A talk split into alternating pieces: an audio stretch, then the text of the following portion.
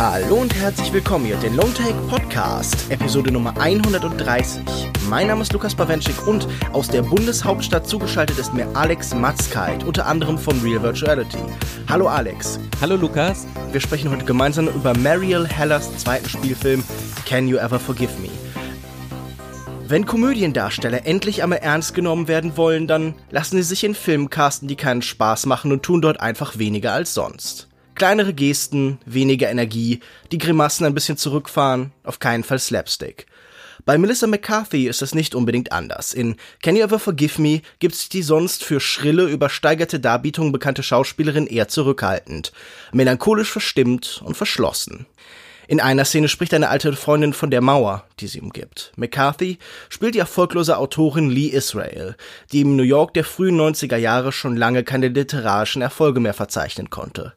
Sie ist einfach zu barsch und offen. Außerdem leidet sie unter einem Alkoholproblem. Statt etwas Zeitgemäßes zu schreiben, arbeitet sie lieber an einer Biografie von Vaudeville-Komikerin Fanny Bryce. Auf der verzweifelten Suche nach einer Möglichkeit, Wohnung und Katze zu finanzieren, entdeckt sie, dass Sammler dazu bereit sind, für Schriftstücke von bekannten Autoren viel Geld zu bezahlen. Vor allem dann, wenn sie unterhaltsam sind und vermeintlich ganz unmittelbar den Charakter der jeweiligen Persönlichkeit wiedergeben. Diese Art von Pastiche liegt Lee. Sie beginnt Fälschungen herzustellen. Zunächst betreibt sie das zwielichtige Geschäft allein. Später hilft auch der grellbunte Herumtreiber und Lebemann Jack Hawk, gespielt von Richard E. Grant. Natürlich kann es nicht ewig gut gehen. Als caustic beschreibt sie ihren eigenen Humor. Ätzend, doch Sonderlich giftig und gallig ist weder sie noch der Film. Alex, ich glaube, wir mochten den Film beide, hatten uns aber mehr gewünscht als kompetent arrangierte Middlebrow-Prestige-Unterhaltung.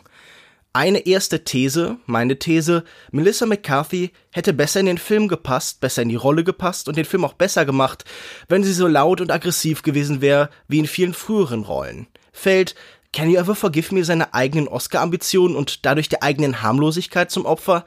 Oder gibt es da eine andere Erklärungsmöglichkeit? Dem würde ich mich, glaube ich, nicht anschließen. Wie ich in diesem Podcast immer wieder ähm, betonen muss, bin ich kein besonders guter Richter über Schauspielleistungen, aber ich fand Melissa McCarthy, auch wenn das stimmt, was du gesagt hast über äh, Komödiendarsteller, äh, die äh, Oscars gewinnen wollen, gut in dem Film. Ich fand sie angenehm, äh, sympathisch in ihrer Misanthropie irgendwie. Eine schöne Szene, finde ich, die das so ein bisschen ausgedrückt hat, dass es auch mehr ist, was diesen Charakter ausmacht, als nur so eine grundsätzliche Menschenfeindlichkeit, ist eine Szene, wo sie äh, bei ihrer Agentin ins Büro stürmt und da ihr so eine Szene machen will und dann eigentlich von der Agentin, wie ich finde, sehr angenehm in den Senkel gestellt wird, wo man so ein bisschen merkt, so, es geht nicht nur darum, dass sie irgendwie verkannt ist, sondern sie ist halt einfach auch irgendwie tatsächlich sie hat schon eine, eine, gewisse Geschichte auch, die sie mit sich rumträgt und äh, und die, wo sie auch eine Geschichte mit Menschen hat, die sie umgeben. Das heißt, es ist alles nicht so schwarz-weiß. Ich würde eher so ein bisschen äh, in die Richtung gehen, um mir mal was von dir zu klauen. Du machst das gerne, dass du Dinge aus den Filmen dir suchst sozusagen aus der Welt des Films, die du dann auf den Film überträgst.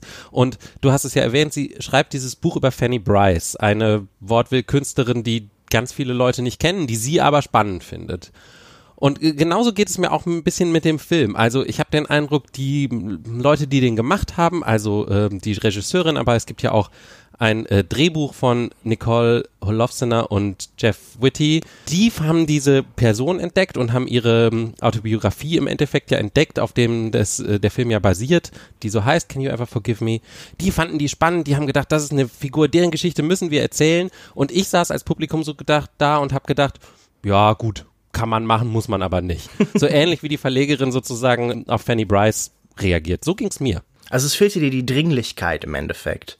Oder die unmittelbare Verbindung auch zur Regisseurin vielleicht in dem Moment. Gar nicht unbedingt. Also, aber gefehlt hat mir tatsächlich was. Also, ich habe da ein bisschen drüber nachgedacht. Vor allen Dingen so Mitte bis Ende des Films fehlte mir ein bisschen was. Was hat mir gefehlt? Da habe ich überlegt. Der Film hat keinen besonders starken Plot, aber das will er ja auch nicht. Er will ja eigentlich einen Mensch irgendwie porträtieren. Mich hätten zwei Dinge interessiert. Das eine äh, ist sozusagen das, wo ich aber auch wahrscheinlich sage, okay, das will der Film nicht. Ich hätte, mich hätte natürlich grundsätzlich viel mehr interessiert, wie funktionieren diese Fälschungen? Man sieht das so ein mhm. bisschen mhm. angerissen, dass sie dann halt auch irgendwie verschiedene Schreibmaschinentypen kauft und so. Aber warum sind die Fälschungen gut? Warum fallen Leute drauf rein? Das wäre dann mehr so ein bisschen ja. so ein so ein Gangsterfilm gewesen, ja, irgendwie so ein wie so ein Heist, ja, so ein Sting, ne? So ein, wie nennt man das, mhm. äh, so ein, so ein Trickbetrügerfilm sozusagen. Das wäre, das wäre, das, das hätte mich interessiert, aber da kann ich verstehen, dass der Film das nicht erzählen will, weil dann wäre ein anderer Film, ne? Kreative Prozesse, außerdem sowieso immer schwierig im Kino darzustellen und so weiter. Aber auch sie als Figur, also es fängt ja damit an, dass sie nur ihre Miete bezahlen will aber irgendwann geht sie ja auch auf in diesem Fälschen. Ja, sie sagt, sie ist die bessere Dorothy Parker als Dorothy Parker selbst so. Und was das mit ihr macht, was dieser Höhenflug sozusagen, dass sie plötzlich irgendwie eine Leistung hat, für die sie honoriert wird äh, und mehr als was das wirklich mit ihr macht, da habe ich das Gefühl gehabt, da, da griff ich so ein bisschen ins Leere. Das, das konnte der Film mir irgendwie nicht zeigen. Das musste ich mir irgendwie selber denken und das hat mich ein bisschen gestört. Das kann ich alles sehr gut nachvollziehen. Ich würde persönlich argumentieren, dass es auch wieder an der Art liegt, wie diese Figur gespielt ist. Keine Sorge, ich finde diese Performance, die Melissa McCarthy da darbietet, eigentlich sehr gut und sehr interessant. Ich glaube, sie passt nur nicht so ganz zu der Figur. Die ganze Zeit wird von dieser Figur behauptet, sie wäre so unangenehm, so kompliziert, sie hätte so eine große Distanz zu allen Menschen um sie herum und irgendwie habe ich das diesem Film nie ganz abgenommen. Ich habe die ganze Zeit gedacht, aber mein Gott, so schlimm ist sie doch gar nicht. Natürlich ist sie auch manchmal ein bisschen ungehalten, natürlich merkt man die Frustration ob ihrer Situation aber dieses so wirklich, dieses scharfkantige Abweisende, das habe ich bei ihr gar nicht so richtig gefühlt. Ich hatte das Gefühl, das war alles eigentlich so merkwürdig mellow. Ich musste die ganze Zeit an dann doch echt ähnlichen Film denken, der das Ganze aber gelungener macht und der vielleicht viele von diesen Aspekten, die du gerade aufgeschrieben hast oder betont hast, nämlich zum Beispiel, wie halt das Literarische eingebunden wird oder halt deren Schaffenstätigkeit sehr viel besser darstellt, nämlich Inside Llewyn Davis von den Coen-Brüdern, der auch in New mhm. York mhm. spielt, der auch lebt mit diesem winterlichen New York-Porträt und der ganz viel versucht, über diesen Ort zu erzählen, aber der mir sehr viel besser erklären kann, warum scheitert dieser Mensch an seiner eigenen Persönlichkeit? Warum scheitert der am Zeitgeist, warum scheitert er daran, sich selbst zu verkaufen? Und er hat viele von diesen einzelnen Momenten, in denen er tatsächlich uns darlegen kann, wie Menschen auf sein Werk reagieren. Und hier reagieren alle Menschen immer nur auf sie halt. Und das fand ich so unbefriedigend. Und das, was du sagst, das würde ich auch nochmal unterstreichen. Die Szenen, die Momente, in denen ihr tatsächlicher Arbeitsprozess gezeigt wurde, in denen sie verschiedene Schreibmaschinen kauft und Sachen über den Fernseher irgendwie so abpaust oder so oder über Computer, das fand ich eigentlich alles sehr unterhaltsam. Das waren Momente, in denen ich auch wirklich so ein bisschen in diesen Film hineingesogen worden und darin aufgegangen bin. Aber dann kommen wir doch wieder an so dieselben drei bis vier Orte, fast so ein bisschen Sitcom-mäßig, gibt so ein sehr beschränktes Kontingent von Schauplätzen und vor allen Dingen sind es dann auch immer wieder so Standardsituationen von Autoren in Filmen. Man sitzt in irgendeiner Bar und denkt darüber nach, man sitzt vor dem leeren Blatt Papier, man äh, redet irgendwie mit Verlegern und das fand ich alles so ein bisschen schade, weil es so unspezifisch war. Ich habe in vielen Kritiken gelesen, wie positiv aufgefallen ist, dass es zum Beispiel geografisch spezifisch war. Aber ich hatte, wie du schon sagst, nicht das Gefühl, dass diese Figur uns spezifisch nahegebracht wird. Also ich habe das Gefühl, ich habe vergleichsweise wenig über Lee Israel mhm. wirklich gelernt. Mhm.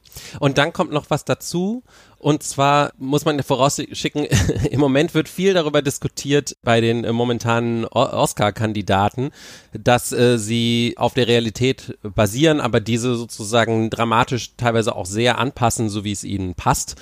Das ist ja hier, der Film basiert ja eben auch auf realen äh, Umständen, aber ich fand dann ganz am Schluss, ohne dass man da jetzt ins Detail gehen muss, das Denouement des Ganzen furchtbar antiklimaktisch irgendwie. Ich habe wirklich gedacht, also ich glaube, man kann sagen, dass sie natürlich irgendwann erwischt wird. So, das ist ja irgendwie irgendwie klar. Aber die Art und Weise, wie das dann dargestellt wird, ohne jede Dramatik und das dann auch relativ schnell irgendwie äh, so mit einem Schnitt eigentlich im Endeffekt man das Gefühl hat, sie wird dann eine neue Person, ja, anschließend, nachdem sie erwischt wird da habe ich dann wirklich gedacht, okay, das da hätte mich jetzt ein bisschen mehr Aufhübschung der Realität irgendwie mehr in den Film noch reingezogen. Es ist ja eigentlich interessant, weil was sehen wir bei den Oscars? Ein Kult von Authentizität. Mhm. Es geht darum, die Wirklichkeit ganz besonders unmittelbar zu erretten. Und tatsächlich ist das ja auch, was hier in diesem Film den Menschen zum Verhängnis wird. Diese ganzen Briefe, die fühlen sich authentisch an, die geben authentisch ein Gefühl wieder, ohne echt zu sein. Und ich finde, das hätte man eigentlich noch erforschen können. Die Frage, was Authentizität überhaupt bedeutet. Also, wie das sich mit Identität vermischt. Denn die Art, wie sie schreibt, ist ja ganz besonders unmittelbar an ihre Erfahrung als, als lesbische Frau, mhm. als Frau mittleren mhm. Alters, als Frau in New York gebunden. Und viele von den Leuten, die sie imitiert, wie Dorothy Parker oder so, die haben ja auch bestimmte Identitätsmerkmale, die eben das, was sie ausmacht, mitbestimmen und mitprägen. Mhm. Und dass diese Identitätsaspekte, die in diesem Film eigentlich so bedeutsam sein könnten, alle nur so gestreift werden. Das finde ich zum einen in manchen, an manchen Punkten sehr sympathisch. Also ich finde, wie, wie beiläufig, wie klein und wie eben, ja, nicht überbetont zum Beispiel ihre, ihre Sehnsucht, ihr Verlangen in manchen Szenen dargestellt wird. Zum Beispiel zu dieser einen Buchhändlerin, die sie ein paar Mal mhm. trifft, die ihr irgendwie ihre Kurzgeschichten zeigen will, wo man merkt, da ist irgendwas, zwischen den beiden, aber es, es fehlt die Begrifflichkeit, es fehlt die sprachliche Ebene, um das eben auszuleben. Man traut sich das auch irgendwie nicht. Das fand ich alles ganz sympathisch, aber zum Beispiel diese Frage nach Authentizität, die wird hier gar nicht aufgegriffen. Ich finde, das ist auch wieder eine, die zum Beispiel in einem Film wie Inside Llewyn Davis viel besser tatsächlich ja in Szenen, in Dialogen, in Bildern eingefangen wird. Ich finde, hier schwingt die ganze Zeit ganz viel mit. Es liegt wahnsinnig viel in der Luft, aber irgendwie weiß äh, die Regisseurin das nicht so richtig zu artikulieren oder zu zeigen. Also das finde ich irgendwie so das Unbefriedigende, dass ich die ganze Zeit in diesem Film wahnsinnig viel Potenzial sehe, das halt irgendwie verschütt mhm. geht. Mhm. Es gibt ja heutzutage so ein bisschen die Tendenz, dass man sich hinterfragt, also ich mache das zumindest auch ganz gerne, wenn mir irgendwas nicht äh, gefällt, liegt es vielleicht daran, dass es dass es nicht für mich gedacht ist. So, ne? Mhm. Und das, da würde ich dir gerne mal sagen, sozusagen zwei Ideen an den Kopf werfen, woran es liegen das. könnte. Das eine ist, ich gebe zu, ich bin mit dem Werk der Autoren, die sie kopiert, also Dorothy Parker, Noel mhm. Coward und so weiter, nicht vertraut. Ich habe von denen, glaube ich, insgesamt nichts gelesen. Also ich kannte jetzt Marlene Dietrich, so eine der anderen Figuren, die auch noch vorkommt. Aber gerade Dorothy Parker, die ja irgendwie eine wichtige Rolle spielt und auch Noel Coward, das ist einer der ersten, glaube ich, den sie fälscht. Die Namen kenne ich, aber ich bin dem Werk nicht vertraut. Ich habe nichts von denen gelesen. Ich weiß nicht, ob es dir anders geht und ich weiß nicht, ob das vielleicht was hilft, wenn man mit diesen Figuren mehr verbindet. Ich habe ein paar Bücher von den Autoren, die hier erwähnt werden, gelesen, aber ich muss sagen, das hat mir nicht sonderlich viel geholfen. Was auch daran liegt, dass sie sprachlich ja gar nicht stattfinden. Also wir sehen ganz kurze Ausschnitte aus dem, was sie eben ihnen zudichtet, was sie ihnen zuschreibt, den Witz, den Humor, den sie besitzen, aber es wird ja alles nicht greifbar. Das ist für mich wirklich auch ein, eines der großen Probleme. Also selbst wenn man es kennt, hat man nicht viel davon, weil es ja überhaupt keine Verbindungsmöglichkeit gibt. Ich will hier jetzt auch kein munteres Durchzitieren, ich will keine endlos vorgetragenen irgendwie Passagen oder so, aber dass man begreift, welche Stimmen sie hier annimmt und wie sie die findet mhm. und wie sie die aus ihrer Situation herausfindet, das hätte ich schon mhm. interessant mhm. gefunden. Also ich würde sagen, ich persönlich glaube nicht, dass es daran mhm. liegt. Das zweite ist, dass mich das Thema Repräsentation in diesem Film überhaupt nicht betrifft. Das ist ein sehr eingeschränktes Gefühl, aber ich habe ein bisschen das Gefühl, das Lob und die Liebe, also auch wirklich so eine tiefsitzende Liebe für den Film, kommt vor allen Dingen von Leuten, die sich in den Figuren irgendwie wiederfinden. Vielleicht weil sie Vielleicht, mhm. weil sie auch queer sind oder ähm, vielleicht auch, weil sie sich in so einer Autorenpersönlichkeit äh, so ein bisschen wiederfinden. Und das betrifft mich eben nicht und deswegen vielleicht äh, so ein bisschen dieser Blick von außen, ähm, der sich nicht so ganz einfühlen kann. Also ich beschreibe jetzt mal eine Person und du sagst mir, ob die vielleicht Ähnlichkeit mit dir hat. Da ist ein Großstädter und der hat die Sehnsucht, in einem bestimmten Bereich zu arbeiten, den zieht es zur Kultur hin, aber die Umstände sind schwierig. Man muss so ein bisschen eine Kopfentscheidung und gegen eine Bauchentscheidung stellen, Ratio gegen Emotio, weil man hat die Wahl zwischen zwei Bereichen und äh, ich mach's kurz. Also diese finanziell immer etwas schwierig gestellte großstädtische kulturschaffende Figur, das sollte dir doch jetzt auch nicht ganz das fremd stimmt. sein. Also wir haben doch auch schon darüber geredet, dass du überlegt hast, irgendwie wie ist das jetzt über Filme schreiben, mhm. bloggen oder tatsächlich halt irgendwie was machen, was besser halt für ne, auch eine Sicherheit mhm. sucht. Also wäre das nicht etwas, wo sich sehr anbietet, eine Verbindung zu finden bei dir? Ja, eben, das, das ist einer, ich habe den Trailer gesehen für den Film und habe gedacht, oh, das ist ein Film, dafür gehe ich gerne ins Kino. Und dann war ich eben mhm. irgendwie äh, dann trotzdem enttäuscht. Und natürlich hast du recht, aber vielleicht ist es eben trotzdem nochmal ein Unterschied, wenn man sich in dieser Figur irgendwie wiederfindet, stärker wiederfindet, dann mag man sicherlich den Film mehr. Glaube ich schon. Und da ich mich in der Figur nicht besonders wiedergefunden habe, ist das nicht so. Aber natürlich kann man das dem Film vielleicht auch vorwerfen, dass er es halt nicht geschafft hat. Also ich weiß gar nicht halt, ob das immer so sehr an der Person hängt. Natürlich kann das ein Bonus sein, aber ich glaube, ein wirklich guter Film erreicht eigentlich viele Leute und schafft halt aus dem Spezifischen was Universelles heraus.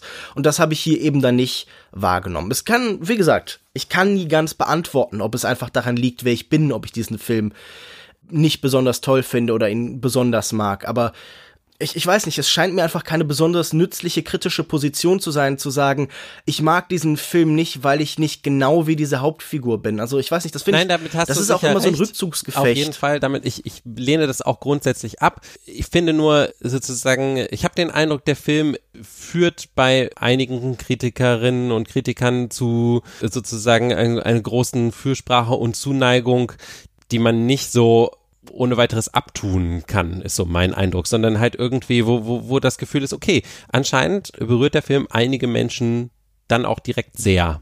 Und es ist eben nicht nur so eine Geschmacksfrage. Ne? Nee, klar, aber ich meine, indem wir sagen, dieser Film ist nicht besonders gut, damit löschen wir diese Position, diese Haltung und diese Meinung, die ja immer noch da ist, nicht aus. Also es, es gibt ja halt auch eh immer eine Vielzahl von Stimmen mhm. und von Meinungen zu einem bestimmten Film, oder? Also, also man, man nimmt diesen Leuten das nicht weg. Im Gegenteil, wir sagen ja immer noch, wir, wir mögen diesen Film. Ja, es ist ja nicht so, als würden wir ihn jetzt verdammen, als würden wir ihn jetzt hier niederbrüllen, sondern wir sagen einfach nur, ja, ist okay. Hm.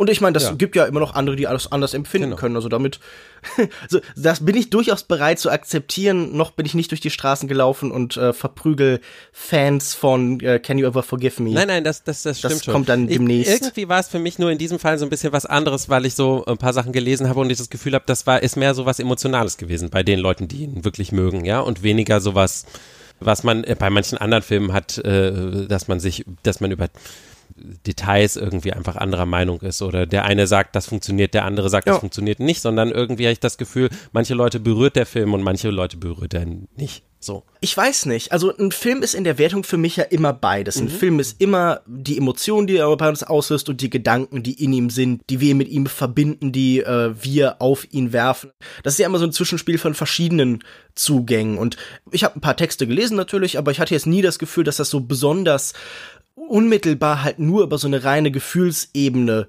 argumentiert war. Und ich weiß nicht, also wir legen doch auch Gefühle da, wenn wir das hier schreiben. Klar. Also wir legen halt vielleicht manchmal jetzt eine, eine fehlende Intensität von Gefühlen da, was ja auch ein Zugang zu einem Film ist, halt zu sagen, ja, okay, hat mich halt jetzt nicht besonders gerührt oder irgendwie unmittelbar berührt und jetzt arbeite ich, jetzt kann ich selber daran arbeiten, noch einen Zugang zu finden. Ja. Also ich merke immer in dem Moment, in dem mir ein Film irgendwie so eine Gleichgültigkeit auslöst, grübel ich oft mehr darüber, was fehlt mir hier, was suche ich noch und dann gucke ich auch nach Elementen in diesem Film, mit denen ich mich irgendwie verbinden kann und ich habe hier dann doch immer wieder Sachen gefunden.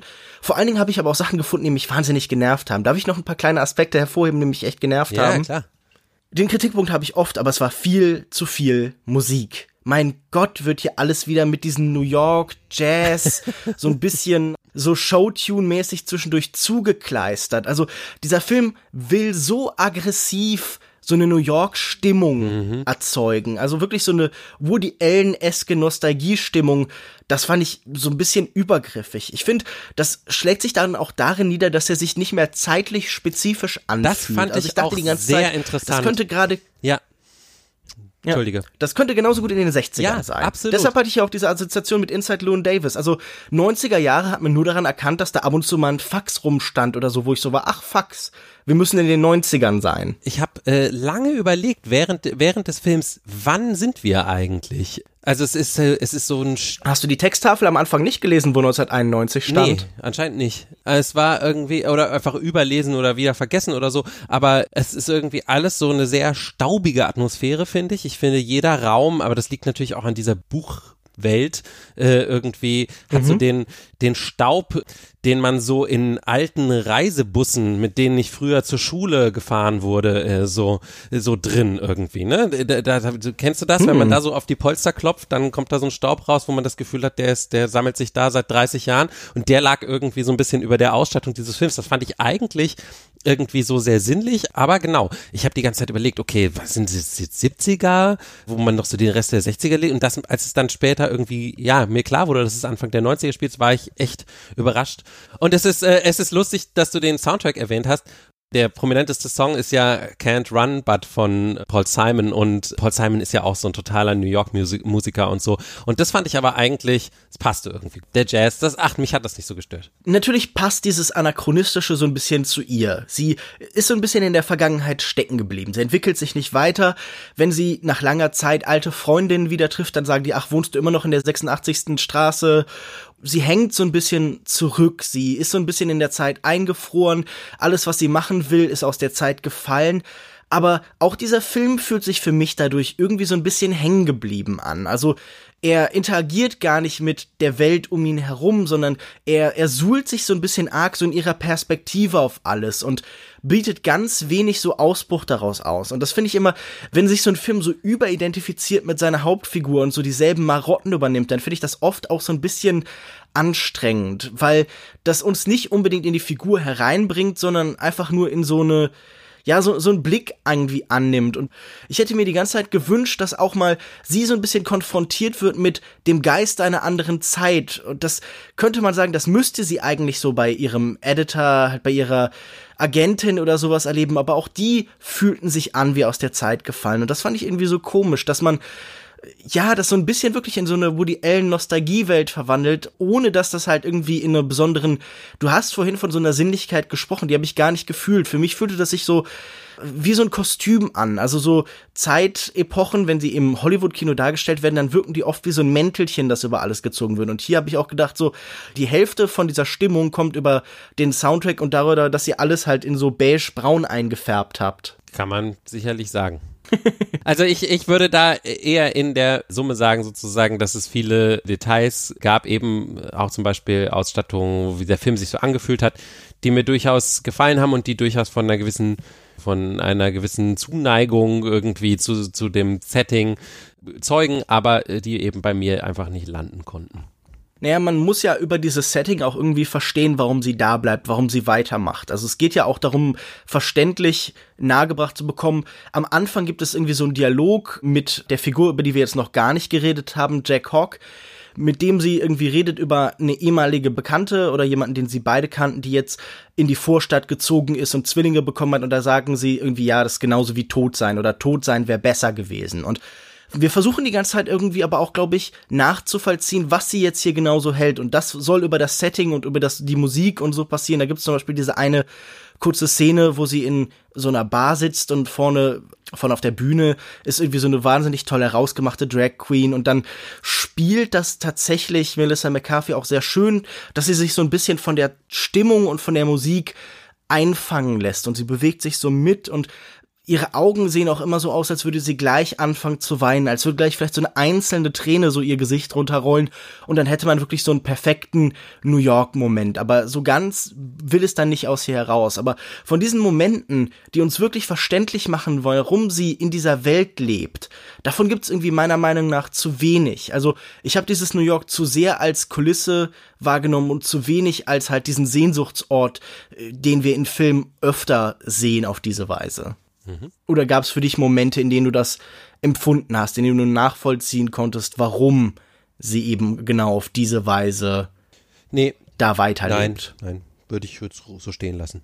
Lass uns noch über eine Figur sprechen, ja. die wir bis jetzt noch gar nicht erwähnt haben. Wie ich gerade schon gesagt habe, Jack Hawk, gespielt von Richard E. Grant, der sich hier ja eine große Freude da macht, sehr flamboyant aufzuspielen, der ja, also diesen ganz offen, offensichtlich homosexuellen Menschen mit viel Panache und viel mit viel Grandezza spielt. Und das war auch so eine Rolle, die für mich gerade groß genug war, die mir wahnsinnig Freude bereitet hat. Genauso wie ich natürlich auch an Melissa McCarthy hier viel Spaß hatte, aber er hätte, wenn er so geblieben wäre, auch in einer anderen Situation, hätte mir wahrscheinlich auch noch genauso gut gefallen. Ähm, wie fandst du denn Richard E. Grant hier? Ist er also auch ein Darsteller, der unterschiedlich aufgenommen worden ist. Also der mit so Filmen wie With Nail and I bekannt geworden ist und der lange Zeit ja so fast als Karikatur irgendwie galt, der zumindest nicht in Frage gekommen wäre als Oscar-Nominierter, wie er es jetzt ist. Mhm.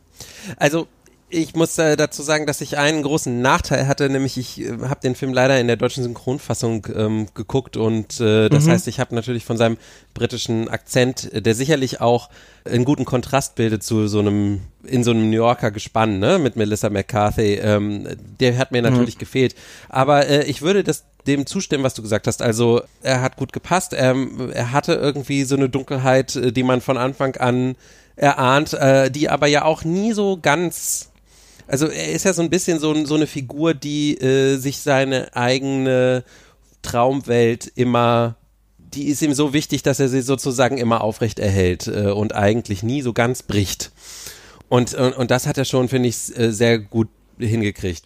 Ja, der Film geht mit ihm gerade elliptisch genug um. Wir sehen nie die düsteren Momente mhm. oder wenige von den düsteren Momenten, von den Abstürzen, von den Drogendeals, der wahrscheinlich abzieht, von dem Betteln, von den Momenten, in denen er verprügelt wird, sehen wir nur die Nachwirkungen. Also genau. wir sehen in weiten Teilen vor allen Dingen auch gerade die Illusionen. Ich genau, man erfährt erfährt sehr wenig über ihn, außer das, was er selber von sich erzählen will. Ja, genau.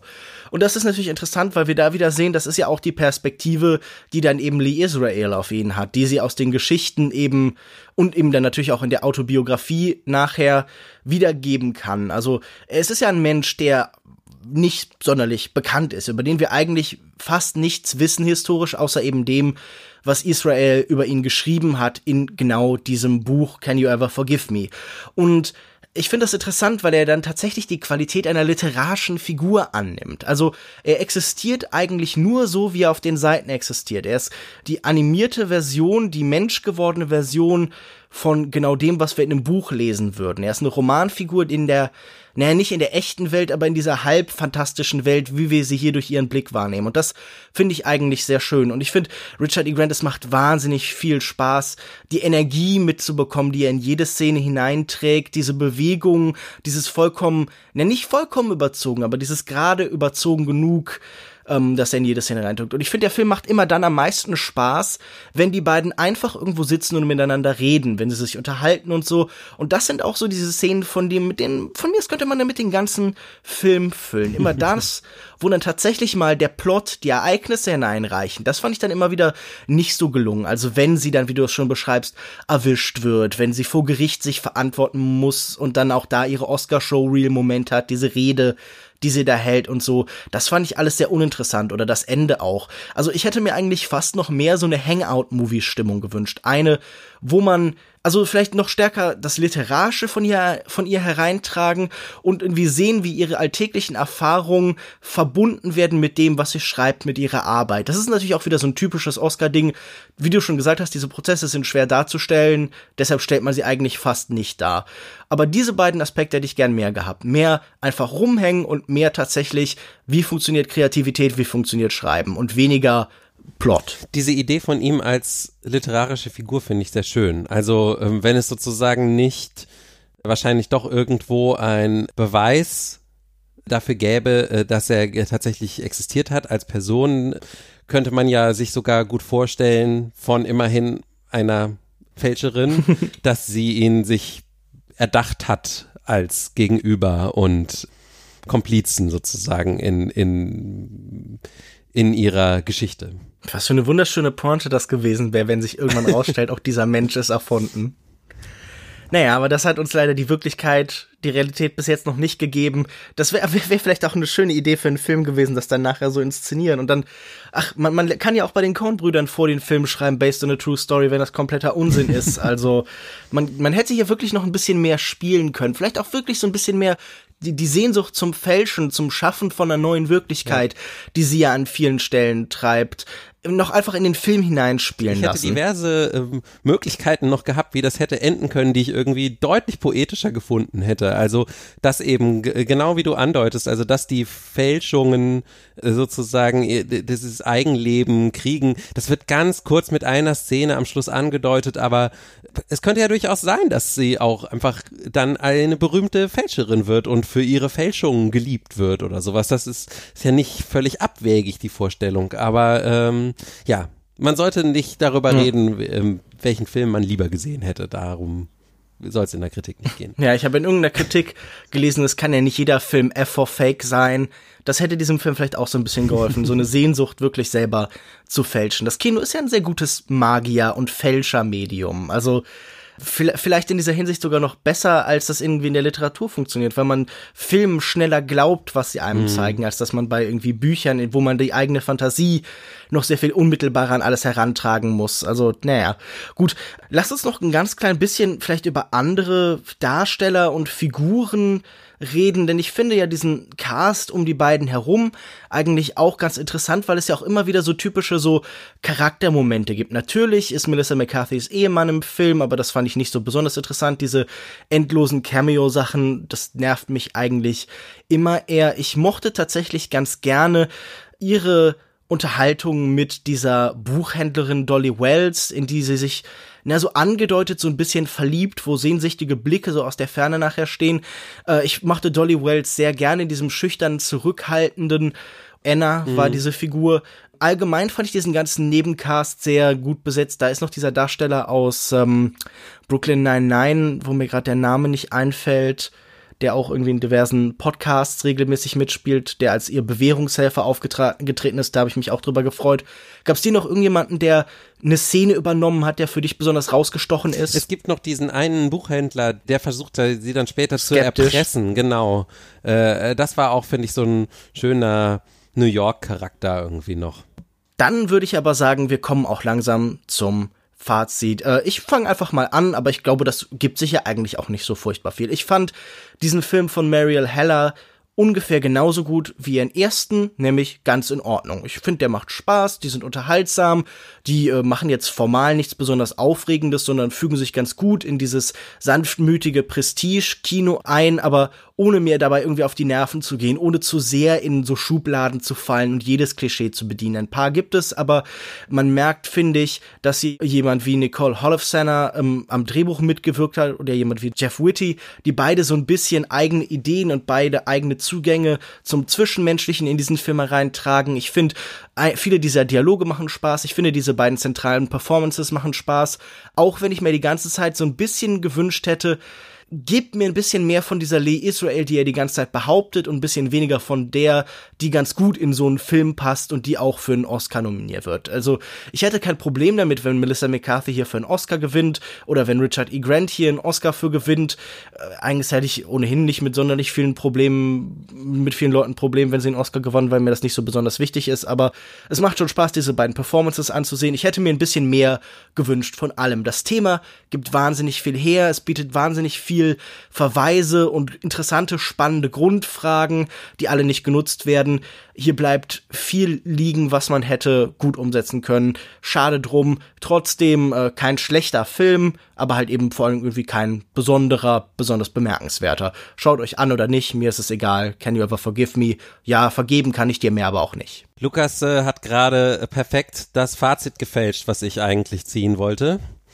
Also herzlichen Glückwunsch. Nein, mir geht's äh, wirklich genauso. Äh, es gibt viele äh, äh, Einzelheiten an dem Film, äh, die mir gefallen haben. Ich habe mich im Kino überhaupt nicht gelangweilt. Ich hatte einen schönen Abend, aber irgendwie habe ich gedacht, hatte ich mir mehr davon versprochen. Das ist vielleicht immer eine falsche Haltung, äh, irgendwie mit mit sowas äh, an den Film ranzugehen, indem, indem man da so Hoffnungen vorher schon drauf wirft, die der dann nicht erfüllen kann aber auch so eben jetzt in der Reflexion nochmal mit dir habe ich auch gemerkt, ja, man hätte irgendwie mehr damit machen können und das hat mir leider so ein bisschen gefehlt. Aber äh, ein schlechter Film ist es auf keinen Fall.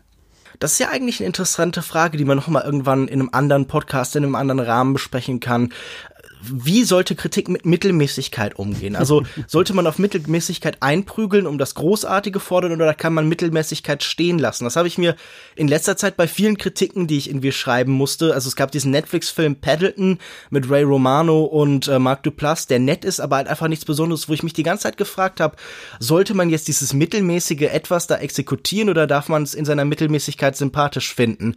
Was ist hier die Aufgabe der Kritik? Da würde mich interessieren, was ihr dazu meint. Äh, genauso wie mich eure Meinung zu diesem Film interessiert. Es gab ja durchaus viele Fans dieses Films. Schreibt uns das zum Beispiel in die Kommentare unter soundcloud.com slash longtakepodcast, auf Twitter unter longtake.de, auf facebook.de slash äh, facebook.com slash longtakepodcast. Überall sind wir erreichbar und überall kann man uns schreiben, wie fandet ihr, can you ever forgive me und Mittelmäßigkeit, ja oder nein. Darf ich zu dieser Mittelmäßigkeitsgeschichte gerade noch kurz was sagen? Bevor Natürlich, sag, sag was, in, gern los. Ich, ja Sorry, ich wollte dich auch nicht abwürgen. Ich habe ja schon mal in der ähm, Filmredaktion eines Fernsehsenders gearbeitet eine Weile und äh, also wo man die Filme auswählt, die dort laufen sollen. Da kriegt man nochmal einen ganz anderen Blick auf Mittelmäßigkeit. Das ist äh, sehr interessant. Da wird Mittelmäßigkeit zur Qualität tatsächlich. man sehnt sich irgendwann nach Mittelmäßigkeit. Mm, ja, naja, weil man ja auch ganz andere Aspekte irgendwie mit einbeziehen muss. Äh, Ne, weil man ja irgendwie viel mehr Plätze füllen muss im Programm oder äh, weil man auch gucken muss, was kann man sich eigentlich leisten. Da lernt man mit Mittelmäßigkeit ein bisschen anders umzugehen als sozusagen so als Kritiker im Kino, wenn man sagt, ja, was, was ist das, was wirklich jetzt quasi meinen Gaumen äh, verdient mhm. hat. So. Ja, na gut. Äh, ich finde das auf jeden Fall eine interessante Diskussion. Mhm. Vielleicht jetzt nicht mehr für diesen Rahmen. Alex, ich finde diese Ideen klingen sehr spannend. Wo kann man denn mehr von dir, von dem, was du so tust im Internet finden noch? Mhm. Ich schreibe regelmäßig für Epidemedien. Das ist allerdings eine Fachzeitschrift, die man nur manchmal im Internet lesen kann mit einzelnen Artikeln. Ähm, wenn es das ist, dann verlinke ich das eigentlich fast immer auf meinem Blog. Das heißt Real Virtuality. Ja, passiert nicht mehr so viel. Am meisten äh, liest man wahrscheinlich im Moment immer noch bei mir bei, bei PICT, äh, P-I QD. Das ist äh, ein Empfehlungsdienst, wo äh, Artikel und äh, von mir vor allen Dingen auch viele Podcasts äh, regelmäßig zu verschiedenen Themen von verschiedenen Leuten empfohlen werden. Kann ich sehr empfehlen, so um im Dickicht des äh, Internets so die Perlen rauszufischen. Äh, da bin ich im Moment aktivst, am aktivsten. Wunderbar. Und natürlich noch herzlichen Glückwunsch zum zehnten Geburtstag deines Blogs Real Virtuality. So, genau. Und ansonsten alle Social Media Kanäle, Twitter, Letterbox und so weiter einfach unter meinem Namen. Genau, Alex Matzkeit. Ja, mich findet ihr auf Twitter unter @kinomensch. Außerdem findet ihr mich regelmäßig als Autor zum Beispiel beim Filmdienst, bei Filmstarts oder auch bei Kinozeit und bei verschiedenen anderen Publikationen. Genau, in letzter Zeit war ich auch regelmäßig bei Detector FMs Podcast Shots, der kritische Filmpodcast.